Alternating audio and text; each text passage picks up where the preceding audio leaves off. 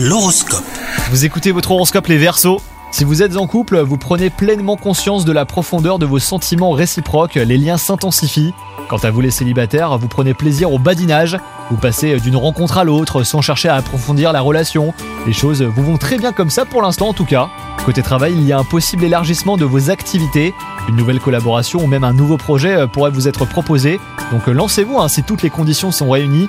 Cette période devrait vous fournir de nouveaux atouts pour évoluer professionnellement. Vous décidez de ralentir le rythme et de cultiver l'instant présent. Vous ressentez le besoin de changer d'air pour vous ressourcer. Si vous ne pouvez pas vous évader pour l'instant, et eh ben prendre du temps pour vous sera déjà un bon début. Bonne journée à vous